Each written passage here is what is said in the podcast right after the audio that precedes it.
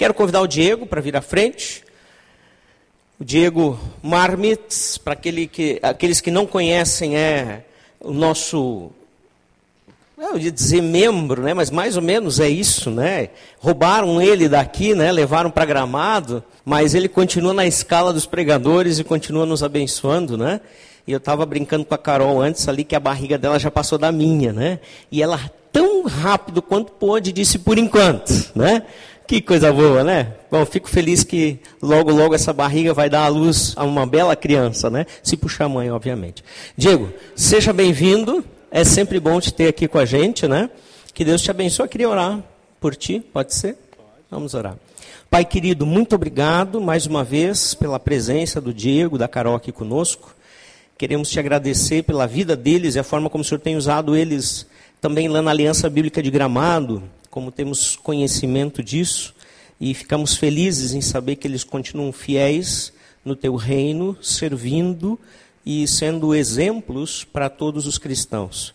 Queremos também agora colocar a tua palavra é, que será anunciada através da boca do Diego, sim. Mas sabemos que é o teu Espírito Santo que conduz e assim entregamos tudo a ti, para honra e glória do teu santo nome. Amém, Senhor. Amém. Deus te abençoe. Boa noite. Uh, mais uma vez é muito bom estar com vocês, já que esses tempos têm diminuído, né? Desde já fazem dois anos e cinco meses que diminuiu um pouco. Na verdade, faz um pouco mais que antes de casar eu já tinha ido morar lá para cima. Mas esse é o tema que eu escolhi para a gente conversar hoje. O servo segundo o coração de Deus. E eu não vou lembrar, porque eu já repeti em vários lugares, então eu não sei se eu, se eu falei aquela outra vez que eu tive aqui esse ano da, da minha reação ao saber da gravidez da Carol. Uh, o meu primeiro pensamento foi, cara, eu tenho que melhorar. E, e esse eu tenho que melhorar, assim, ele veio principalmente em três aspectos. Como cidadão, na época eu pensava no meu filho como um bebê, porque a gente ainda não sabia que seria uma menina, né? A Ana Cecília. Mas eu pensava assim, bah, eu tenho que melhorar como cidadão, porque eu quero que o meu filho me veja como alguém respeitado na sociedade. Então, é, é, essa foi o, o, meu primeiro, assim, um dos desses pensamentos. A segunda foi que eu tenho que melhorar a minha saúde. Porque eu quero poder aproveitar muito tempo ao lado do meu filho, no caso da minha filha. E o terceiro foi que eu tinha que melhorar o meu relacionamento com Cristo. Porque eu queria poder, através do meu relacionamento com Cristo, inspirar a minha filha a se relacionar com Cristo. Então, esse foi o primeiro pensamento que eu tive no primeiro dia. Assim, eu lembro que quando eu cheguei em casa do trabalho, a Carol me contou e ela depois foi tomar banho. E eu sentei na cama no quarto e pensei isso, eu tenho que melhorar. E comecei a pensar nessa, dessas três formas. Assim. E um cara que me vem à cabeça muito foi Davi. Porque Davi ele foi conhecido como o homem segundo o coração de Deus. E eu acabei olhando assim um pouco para a vida de Davi. E acabei querendo me tornar um cara conhecido como segundo o coração de Deus também. Não com o intuito de ser um novo Davi, nem nada disso, mas sim de ser o Diego, um servo de Cristo, reconhecido, e que, sim, podendo assim influenciar a minha filha. Né? Eu queria ver com vocês três características que eu identifiquei assim, olhando na vida de Davi, ao longo do, da vida dele. Né? E só para contextualizar um pouco, até onde a gente vai entrar na história de Davi, em 1 Samuel 16, Davi ele é ungido rei. Samuel vai lá na casa de Jessé e tal, Deus diz para ele, ó, vai lá, que lá vai estar tá o meu no... vai estar tá o novo rei de Israel, porque Saul tinha sido rejeitado pelas pelas atitudes dele, pela forma como ele se portou perante o Senhor. E então Deus diz isso para Samuel, vai lá e que eu vou te mostrar. E foram trazendo e tal. Ele tinha sete ou oito filhos, eu não lembro de cabeça agora. Mas Jessé foi apresentando para Samuel do mais velho e, e, o Senhor está dizendo, não, não é esse, não é esse. Até que chega em Davi. E aí sim o Senhor diz, é, é Davi, o cara que eu escolhi para ser o novo rei de Israel. E Deus conhecia o coração de Davi. Se a gente for olhar ali em 1 Samuel 16, a gente vai ficar bastante em 1 Samuel, depois a gente vai um pouquinho para 2 Samuel. Então, se vocês já quiserem ir abrindo. Eu vou ler só esse agora, só 1 Samuel 16, 7. Quando aparece o filho mais velho de Jessé lá, e o Senhor diz para Samuel que não é ele. O Senhor responde para Samuel o seguinte: O Senhor, contudo, disse a Samuel: Não considere a sua aparência nem a sua altura, pois eu o rejeitei. O Senhor não vê como o homem. O, Senhor, o homem vê a aparência, mas o Senhor vê o coração. Então, Deus já conhecia o coração de Davi ali, antes já, já conhecia ao longo da vida de Davi a forma como Davi se submetia a ele. Então, diante disso, vão umas três características que eu identifiquei e que são características que eu quero levar para a minha vida. A primeira característica é, de um homem segundo o coração de Deus é a disposição. E isso está, para mim, explícito no capítulo 17. A gente não vai ler todo ele, a gente vai ler alguns versículos. Muitas e muitas vezes na nossa vida, a gente se pergunta, né? Ah, quem vai. A gente muitas vezes se esquece do Senhor e se pergunta quem vai poder nos ajudar, né? E não vai ser o Chapolin Colorado. Essa opção não existe. Então a gente acaba se esquecendo e olhando só para aquilo que a gente pode fazer. Aquilo que a força do nosso braço pode levar a gente a fazer. E a gente esquece de se voltar para Deus. Né? E eu queria começando a ver com vocês, então, a partir ali do versículo 4 de 1 Samuel 17. Já estava ali armado o tendel todo para rolar uma guerra. Os israelenses e os filisteus eles já estavam prontos para ir para a batalha. Esse é o cenário desse, desse texto.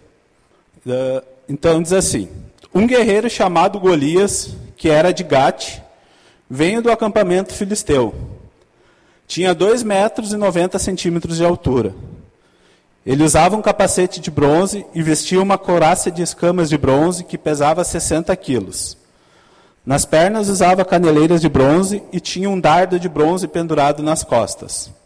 A haste de sua lança era parecida como uma laçadeira de tecelão, uma lançadeira de tecelão.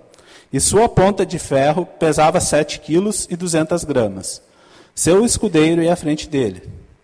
Golias parou e gritou às tropas de Israel: Por que vocês estão se posicionando para a batalha? Não sou eu um filisteu e vocês os servos de Saul? Escolham um homem para lutar comigo. Se ele puder lutar e vencer-me, nós seremos seus escravos. Todavia, se eu vencer e o puser fora de combate, vocês serão nossos escravos e nos servirão. E acrescentou: Eu desafio hoje as tropas de Israel. Mandem um homem para lutar sozinho comigo. A gente, às vezes, muitas vezes, como cristão, a gente tem o hábito de dizer a gente tem umas manias que às vezes elas, de tão repetitivas, elas acabam, acabam sendo feias, assim, porque às vezes elas não são verdade. E uma das principais manias que a gente tem de dizer é que a gente vai servir a Deus aonde Ele quiser. E muitas vezes aonde Ele quiser é até aonde a gente quer. E a gente fala isso porque é bonito, porque a gente aprende, a gente, ao longo da nossa caminhada com Cristo na, no meio do corpo, a gente aprende algumas uh, frases cristãs e tal, algumas frases bonitinhas que a gente acaba repetindo e tal, e muitas vezes elas não são verdade. E só que a gente fala isso e tal, e é porque aquilo que eu falei antes, a gente confia no nosso braço, a gente confia na nossa força e na nossa capacidade de resolver. Aí chega num ponto, daí a gente se volta para Deus e diz: "Ah, Deus, agora é contigo". Só que na verdade não deveria de ser assim, né? O agora é contigo, deveria ser lá desde o início. Desde a caminhada, diante de qualquer situação, deveria, a gente deveria se virar para Deus e dizer, ó oh, Deus, é contigo agora. Pega e assume daqui para frente e faz o que tu quer fazer dessa situação. E é interessante, voltando agora para o texto, a, a gente vê que Davi, nesse, nessa situação, ele estava cuidando das ovelhas do pai dele. A palavra de Deus diz que ele voltava, ele ia lá para onde estava acontecendo a guerra, mas ele voltava para as ovelhas do pai dele. Ele ia lá para ver como é que estava a situação, e voltava para cuidar das ovelhas. E Davi permanecia ali até que até que chega um momento onde o pai dele chama ele. E eu só acho legal a gente ver uh, uma questão, a gente reparar na vida de Davi, que boa parte dos profetas no Antigo Testamento, eles, eles tiveram um encontro pontual, às vezes até físico, com Deus. A gente pode ver com, através da vida de Moisés, com a sarça ardente, em Êxodo 3, a gente pode ver Jacó, ele lutou, a palavra de Deus diz que ele lutou com Deus. Jacó passou a noite lutando com Deus, e lá no final, no começo da manhã, Deus machucou a coxa dele. Uh, essa história está em Gênesis 32. Uh, ah, a história de Gideão e o anjo do Senhor que se revelou a ele, em Juízes 6, e várias outras. Uh, Abraão, enquanto de Abraão com Deus, Noé com Deus, várias outras assim, que Deus de alguma forma chega e fala: Ah, faz isso, que eu quero que tu faça isso. Mas com Davi foi um pouco diferente nessa situação que é muito conhecida nossa dele com Golias. Quem chegou para ele e falou: Ah, vai e faz isso que eu quero que tu faça, foi o pai dele. Só que o pai dele não falou para ele, vai lá e mata o gigante. O pai dele foi lá, separou umas, umas comidas lá. A gente até pode ler o texto. A gente pode ver em 1 Samuel 17, 17 a 19, quando Jessé fala para fala com Davi e dá essa ordem para ele.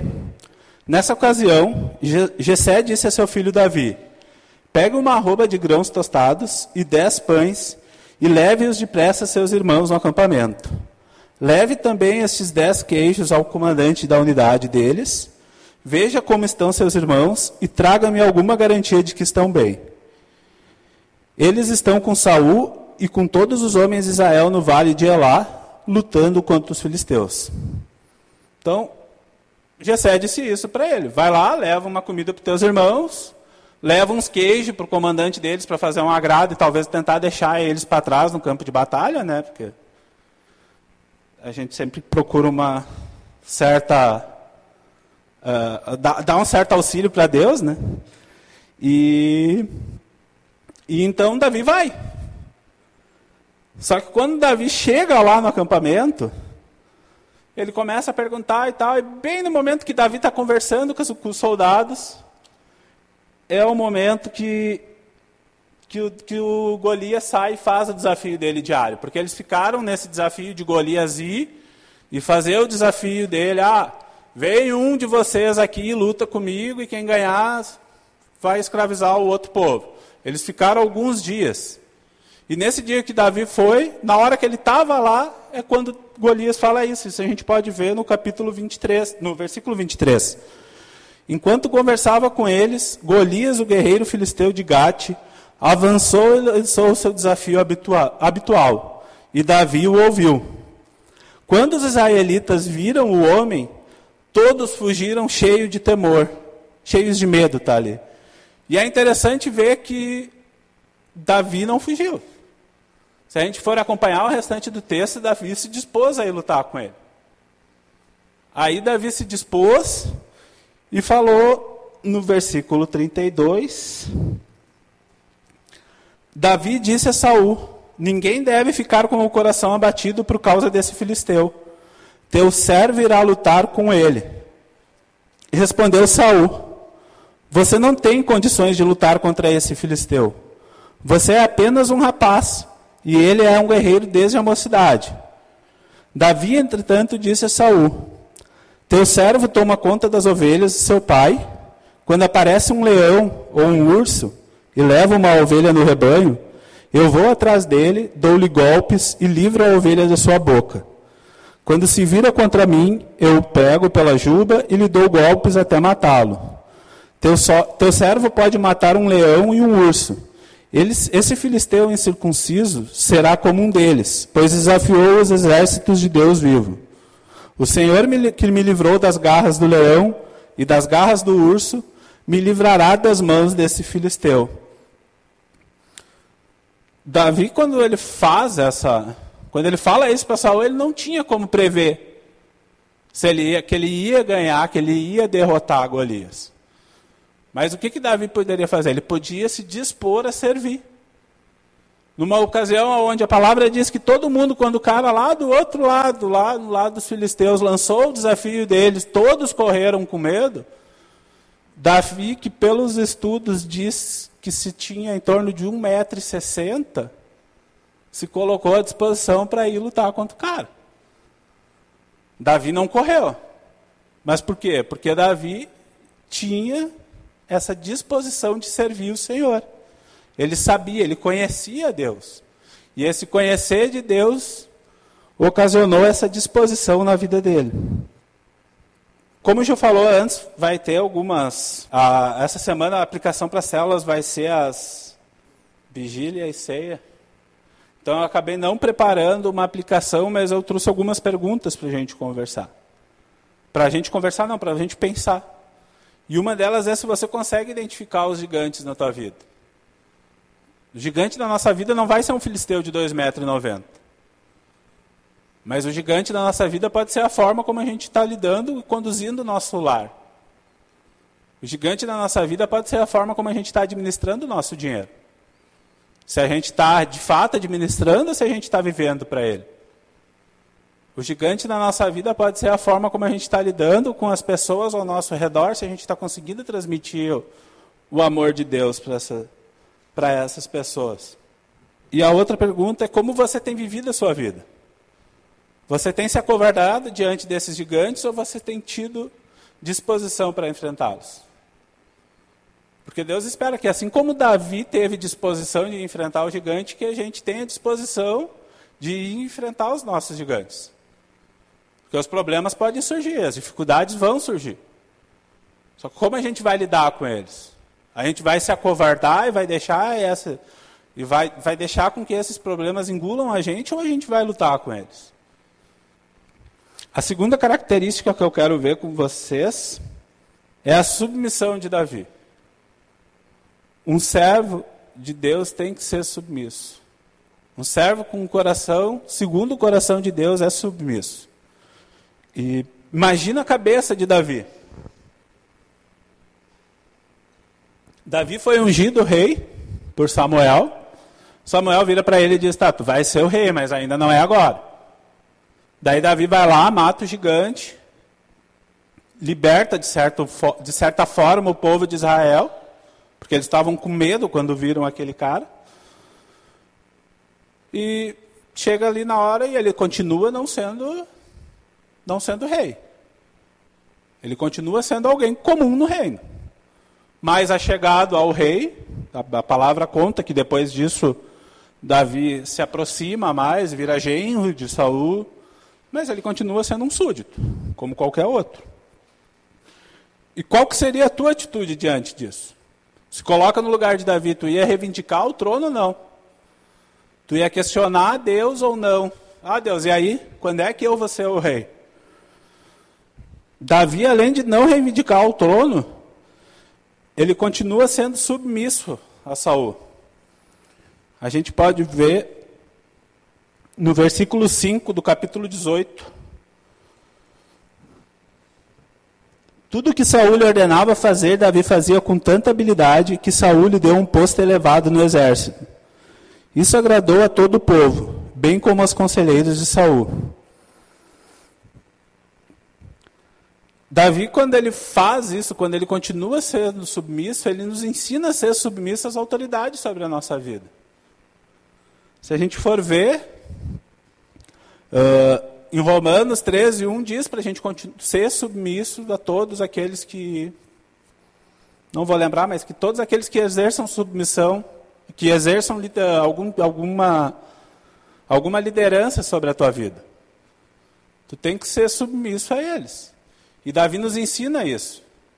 A gente ser submisso aos políticos, mesmo diante de tantos esquemas de falcatrua, de tanta corrupção, a gente tem que se submeter a eles. Ah, a gente não pode questionar eles. Não, não é isso também. Mas a gente tem que ser submisso a eles. A gente tem que ser submisso aos nossos chefes, que muitas vezes acontecem injustiças no nosso ambiente de trabalho, mas a gente tem que continuar submisso a gente tem que continuar submisso aos nossos professores.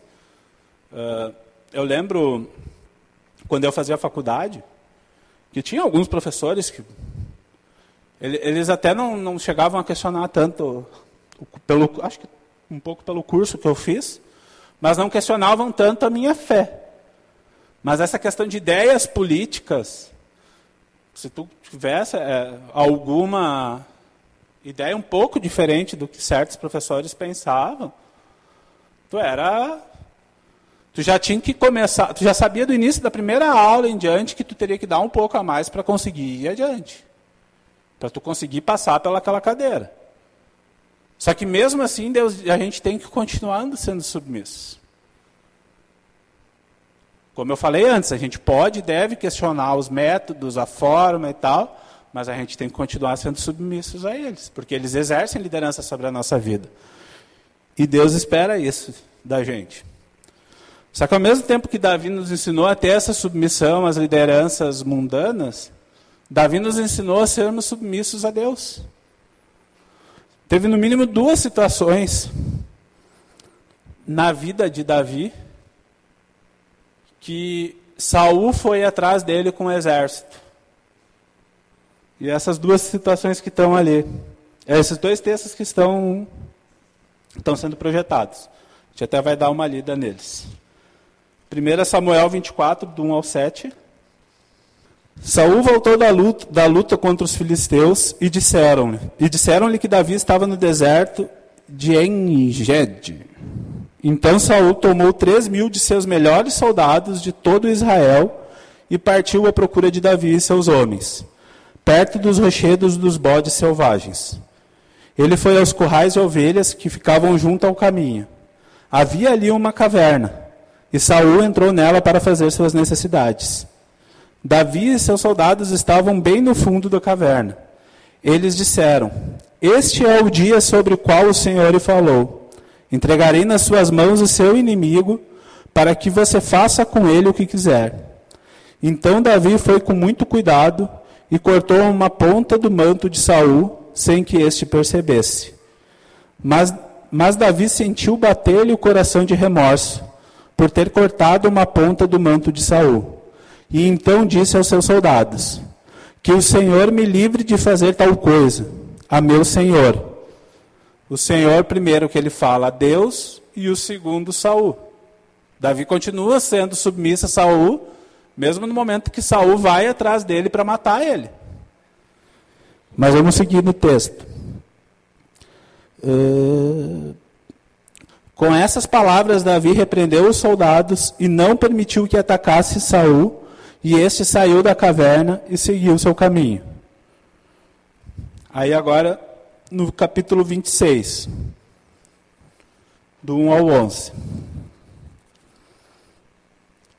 Novamente, os ifeus foram falar com Saul em Gibeá e disseram: Davi está escondido na colina de Áquila em frente do deserto de Gesimon. Então Saul desceu do deserto de Zif com três mil dos melhores soldados de Israel em busca de Davi. Saul acampou ao lado da estrada na colina de Áquila, em frente ao deserto de Gesimon. Mas Davi permaneceu no deserto. Quando viu que Saul estava seguido, enviou espiões sobre, e soube que Saul havia de fato chegado. Então Davi foi para onde Saul estava acampado e viu o lugar onde Saul e Abner, filho de Ner, comandante de seu exército, haviam se deitado. Saul estava deitado no acampamento com o exército acampado ao redor. Davi perguntou ao Itita, ao Itita Aimeleque e Absai, filho de Zeruia, irmão de Joabe: Quem descerá comigo ao acampamento de Saul? Disse Absai: irei com você. Davi e Absai entraram à noite no acampamento. Saul estava dormindo e tinha ficado com e tinha fincado a sua lança no chão, perto da cabeça. Abner e os soldados estavam deitados à sua volta. Absai disse a Davi: Hoje Deus entregou o seu inimigo nas suas mãos. Agora deixe que eu crave a lança nele até o chão. Com um só golpe, não precisarei de outro. Davi, contudo, disse a Absai: Não o mate, Quem pode levantar a mão contra o ungido do Senhor e permanecer inocente? Juro pelo nome do Senhor, disse ele. O Senhor mesmo o matará, ou chegará a sua hora e ele morrerá, ou ele irá para a batalha e perecerá. O Senhor me livre de levantar a mão contra o seu ungido. Agora vamos pegar a lança e o jarro com água que estão perto da cabeça dele e vamos embora. Amados, Davi nos dá, como eu falei, Davi nos dá um exemplo de submissão às autoridades e a Deus no, da mesma história, nas duas mesmas histórias que a gente leu, porque foram situações diferentes. O contexto delas era o mesmo, Saul tentando matar Davi. Só que Davi não quer matar Saul. Davi primeiro reconhece a liderança de Saul. E segundo, Davi principalmente reconhece a liderança de Deus. A vontade de Deus sobre aquela situação. A vontade de Deus vai sempre prevalecer. A gente não precisa fazer nada para ajudar Deus, por mais que muitas vezes a gente ache que precisa fazer. A gente só tem que se submeter à vontade, ser submissa a essa vontade que Ele tem e aprender a confiar nele. Mais umas perguntinhas para a gente pensar. Vocês têm sido submissos às autoridades que Deus coloca sobre a sua vida? Aquilo que a gente falou de ser submisso aos políticos, aos nossos chefes, ao nosso professor, ser submisso ao teu marido, à tua esposa, ser submisso aos teus pais. Todas são autoridades sobre a nossa vida. E sobre todas a gente tem que ser submisso. E a vontade de Deus, você tem de fato sido submisso? E a terceira característica que eu quero ver com vocês também, eu acho que é uma bem marcante, que é o arrependimento de Davi. Um servo segundo o coração de Deus tem que ter arrependimento. Davi foi um cara que pecou contra o Senhor. Ele se deitou com uma mulher casada. Ele mandou matar o marido dessa mulher para poder ficar com ela. E mesmo assim ele continuou sendo conhecido como servo, o, o homem segundo o coração de Deus. Por quê? Porque Davi se arrependeu. É fácil, é assim. Claro que arrependimento não é só de boca para fora, a gente sabe, é um arrependimento que vem de dentro e a gente quer mudar, a gente deseja fazer as coisas de uma forma diferente. Eu vou ler 2 Samuel 12, do 1 ao 13. Em 2 Samuel 11, a gente vê essa história de, de Davi com Batseba. Quando ele, então, se deita com uma mulher casada manda matar o marido dela para poder ficar com ela. Aí a, a sequência é dessa forma. E o Senhor envia Davi o profeta Natã. Ao chegar, ele disse a Davi: Dois homens viviam numa cidade. Um era rico e o outro pobre. O rico possuía muitas ovelhas e bois, mas o pobre nada tinha senão uma cordeirinha que havia comprado. Ele a criou e ela cresceu com ele e com os seus filhos. Ela comia junto dele e bebia do seu copo, e até dormia em seus braços. Era como uma filha para ele. Certo dia, um viajante chegou à casa do rico, e este não quis pegar uma de suas próprias ovelhas, ou de seus bois para preparar-lhe uma refeição. Em vez disso, preparou para o visitante a cordeira que pertencia ao pobre. Então Davi encheu-se de ira contra o homem e disse a Natã: Juro pelo nome do Senhor que o homem que fez isso merece a morte. Deverá pagar quatro vezes o preço da cordeira, por quanto agiu sem misericórdia. Você é esse homem, disse Natã a Davi. E continuou: Assim diz o Senhor, o Deus de Israel: Eu ungi rei de Israel e o livrei das mãos de Saul. Dei-lhe casa, a casa e as mulheres do seu senhor dele a nação de Israel e Judá. E se tudo isso não fosse suficiente, eu lhe teria dado mais ainda. Por que você desprezou a palavra do Senhor, fazendo o que ele reprova? Você matou Urias, o Etita, com a espada dos Amonitas, e ficou com a mulher dele. Por isso a espada nunca se afastará de sua família, pois você me desprezou e tomou a mulher de Urias, o Etita, para ser sua mulher. Assim diz o Senhor: de sua própria família trarei desgraça sobre você. Tomarei as suas mulheres diante dos seus próprios olhos e as darei a outro, e ele se deitará com elas em plena luz do dia. Você fez isso às escondidas, mas eu o farei diante de todo Israel em plena luz de dia. Então Davi disse a Natã: Pequei contra o Senhor. Eu queria convidar vocês também para abrir no Salmo 51. Se a gente só olhar esse texto aqui, pequei contra o Senhor, não mostra o tamanho, o arrependimento de fato de Davi diante dessa situação. Por isso eu convido vocês para abrir no Salmo 51 para a gente ler esse. ele também.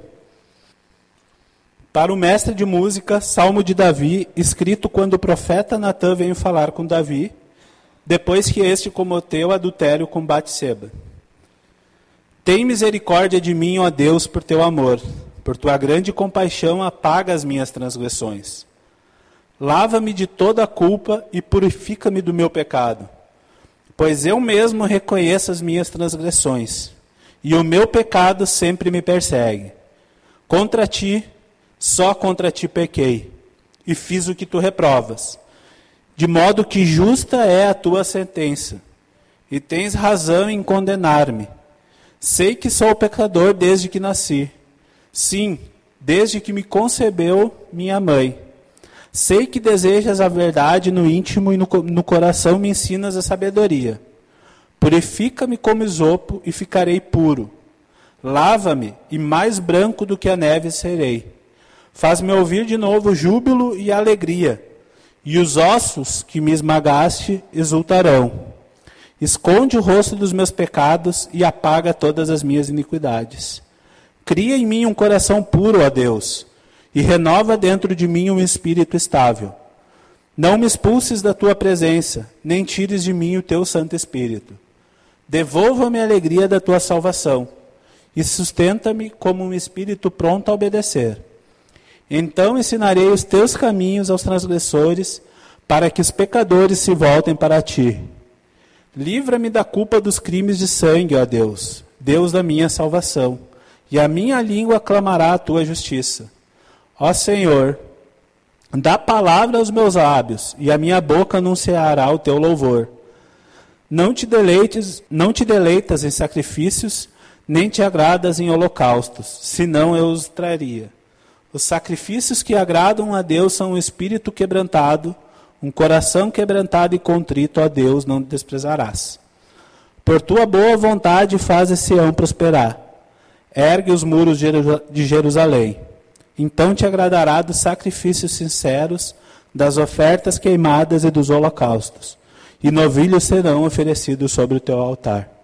Gostaria de repetir o versículo aqui. Aqui. O 8. Faz-me ouvir de novo o júbilo e a alegria, e os ossos que esmagaste exultarão. Davi está dizendo nesse versículo quão quebrado ele estava. Davi não, não conseguia se alegrar por causa da atitude dele. Davi, quando confrontado por Natan, de fato foi quebrantado por Deus e se arrependeu, a tal ponto de dizer que os ossos deles foram esmagados pelo Senhor. E o outro que eu queria repetir com vocês é o 12. Devolve-me a alegria da tua salvação e sustenta-me, com o espírito pronto a obedecer. Irmãos, não, não existe vida cristã sem arrependimento. Tu, melhor do que ninguém, tu te conhece e sabe o quanto tu peca, assim como eu sei o quanto eu peco. E a vida cristã é isso, é um constante arrependimento. E esse arrependimento só é possível por causa de Jesus. A obra dele na cruz que a gente é tão tão nada, sabe? Não sei se existe essa expressão, mas a gente é tão nada que se não fosse Jesus a gente não ia nem ser capaz de se arrepender. Mas alegrai-vos. A palavra em 1 João 1:9 nos assegura se confessarmos os nossos pecados, Ele é fiel e justo para perdoar os nossos pecados e nos purificar de toda a injustiça. Se tu te arrepender, cara, Deus vai te perdoar. E ele assim vai te moldar para ter um coração conforme um, para ser conhecido como alguém conforme o coração dele. Outras perguntinhas para a gente pensar. É, você tem se arrependido? Quais pecados, se ainda existe algum que tu ainda não se arrependeu, que tu ainda não confessou, que tu precisa se arrepender e confessar eles diante do Senhor? São perguntas para a gente estar tá pensando essa semana e estar tá tentando aplicar elas na nossa vida, não só essas como as outras. Então, para a gente concluir, irmãos, não vai existir outro rei Davi. Isso é, é um fato. Só que eu acredito que existem sim, possam existir mais e existem hoje, pessoas que têm um coração, têm uma vida, são conhecidos por Deus, que é o que de fato importa, como pessoas servos que têm o coração segundo o coração de Deus. Eu, eu, eu acredito nisso e acho que a gente pode viver para ter, alcançar esse nível de intimidade e de comunhão com Deus. A gente pode aprender através dos exemplos de Davi, para que a gente possa se aproximar de Deus e viver uma vida conforme Ele quer que a gente viva. E a única coisa certa é que Deus vai estar com a gente assim como Ele estava com Davi o tempo todo. Deus vai estar. Ele vai cuidar da gente. Ou a gente se dispõe a caminhar com Ele, a se submeter à vontade dEle, e a se arrepender, quando a gente tiver que se arrepender ou não. A escolha vai ser sempre nossa, mas Deus vai estar sempre ali. Pai, eu te louvo porque pela tua palavra, Pai. Te louvo porque a gente pode olhar para ela e perceber, Senhor, através da vida do teu servo Davi, uh, formas e maneiras de como viver, Senhor, de como viver uma vida que te agrada, uma vida que te alegra, Senhor, e peço que tu possa estar nos ensinando, Senhor, a viver, Senhor, a a sermos os servos que tu deseja que a gente seja, Senhor. Que tu possa estar nos conduzindo, Senhor, a, a termos um coração segundo o teu, Senhor. Que a gente possa estar aprendendo a, a se submeter à tua vontade, independente seja ela qual for, Pai. Que a gente possa estar se dispondo a caminhar contigo aonde queres que tu envie a gente, Senhor. E que a gente possa estar aprendendo também, Senhor, a, a se arrepender, a confessar os nossos pecados e a a se voltar para Ti sempre que a gente errar, Pai. Te peço por isso no Teu santo nome, Senhor Jesus. Amém.